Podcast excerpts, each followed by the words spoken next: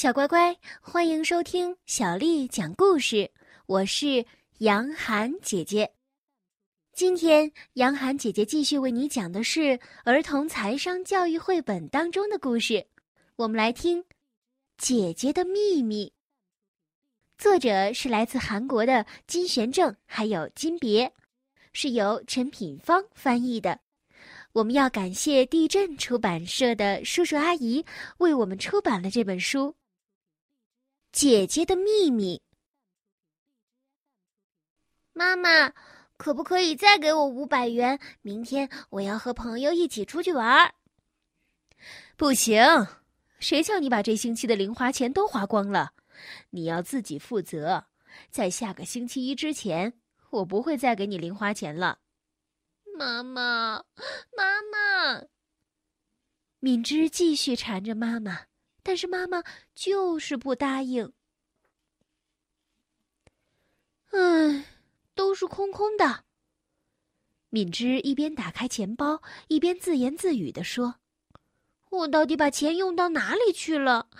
怎么都想不起来了。”敏芝感到很冤枉，很难过，一脸的沮丧。我回来了。从客厅那边传来了姐姐多惠的声音。姐姐是不会乱花零花钱的，常常被妈妈表扬。对了，我跟姐姐借就可以了。敏芝马上跑向姐姐的房间，姐姐正从书包里拿出某样东西，那是一个蓝色的小包。敏芝盯着蓝色小包看。多慧说：“你要做什么？剩下的零花钱我都存起来了。”多慧的回答让敏芝很生气。“哼，吝啬鬼，自以为了不起的家伙！”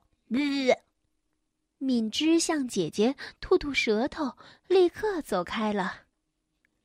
整个周末，敏芝都待在家里。终于到了星期一早上，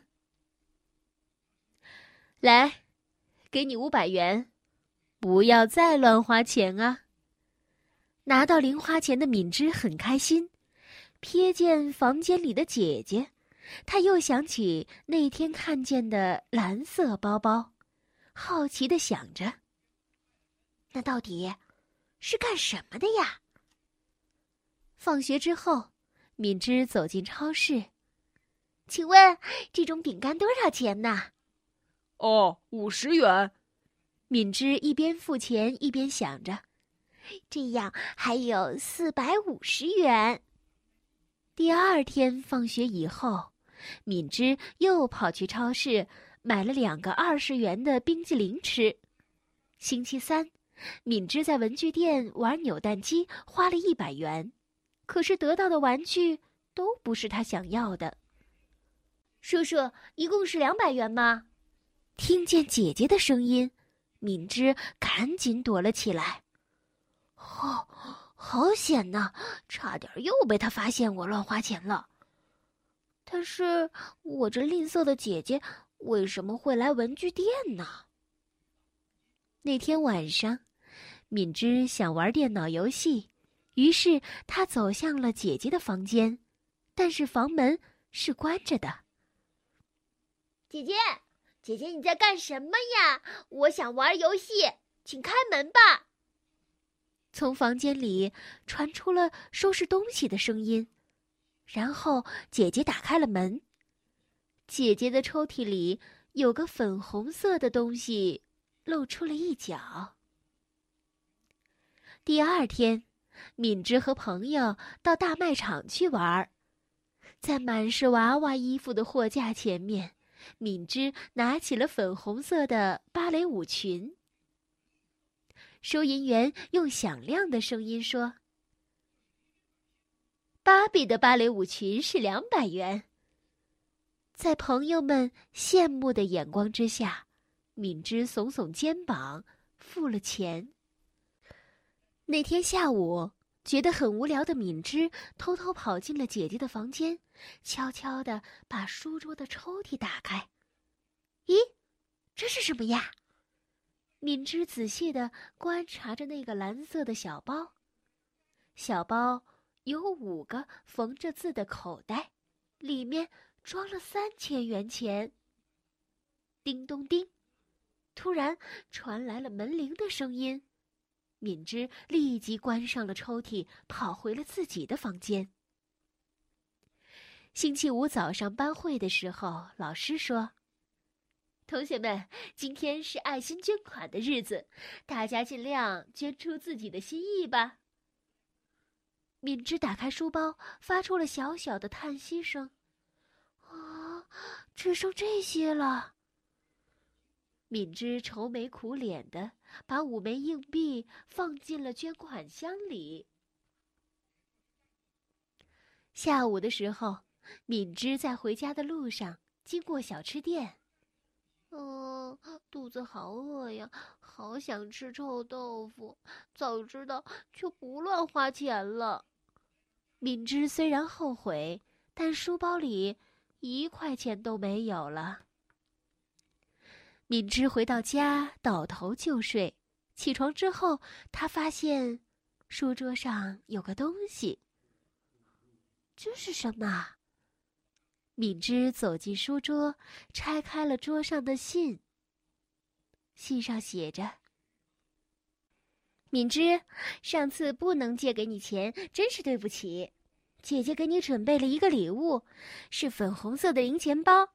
姐姐也有一个一样的蓝色零钱包，你只要把零钱分开，放在每个口袋里就行了。”如果其中一个口袋里的钱用光了，你还想再用的话，一定要忍住才行。肚子饿了吧？姐姐买臭豆腐回来了，你赶快趁热吃吧。姐姐多会。敏芝马上跑到姐姐的房间，抱住姐姐。姐姐，真的谢谢你。从现在开始，我也要好好的珍惜零花钱。多惠开心的笑着说：“从现在开始，我们一起存钱吧。”窗外的月亮微笑着，照耀着房间里的姐妹俩。这就是姐姐的秘密。小朋友们，这个故事教会了我们怎样去合理的使用零花钱。那生活当中，除了这样的分类方法，你还有哪些有意思的办法呢？小乖乖，今天的故事就为你讲到这儿了。如果你想听到更多的中文或者是英文的原版故事，欢迎添加小丽的微信公众号“爱读童书妈妈小丽”。接下来呢，又到了我们读诗的时间了。今天呢，我们来学习的是唐代诗人王维写的《山中送别》。王维，河北蒲州人，祖籍山西祁县，是唐代著名的诗人画家。《山中送别》，唐·王维。山中相送罢，日暮掩柴扉。春草明年绿，王孙归不归？山中送别，唐·王维。山中相送罢，日暮掩柴扉。春草明年绿，王孙归不归？山中送别，唐·王维。山中相送罢。日暮掩柴扉，春草明年绿，王孙归不归？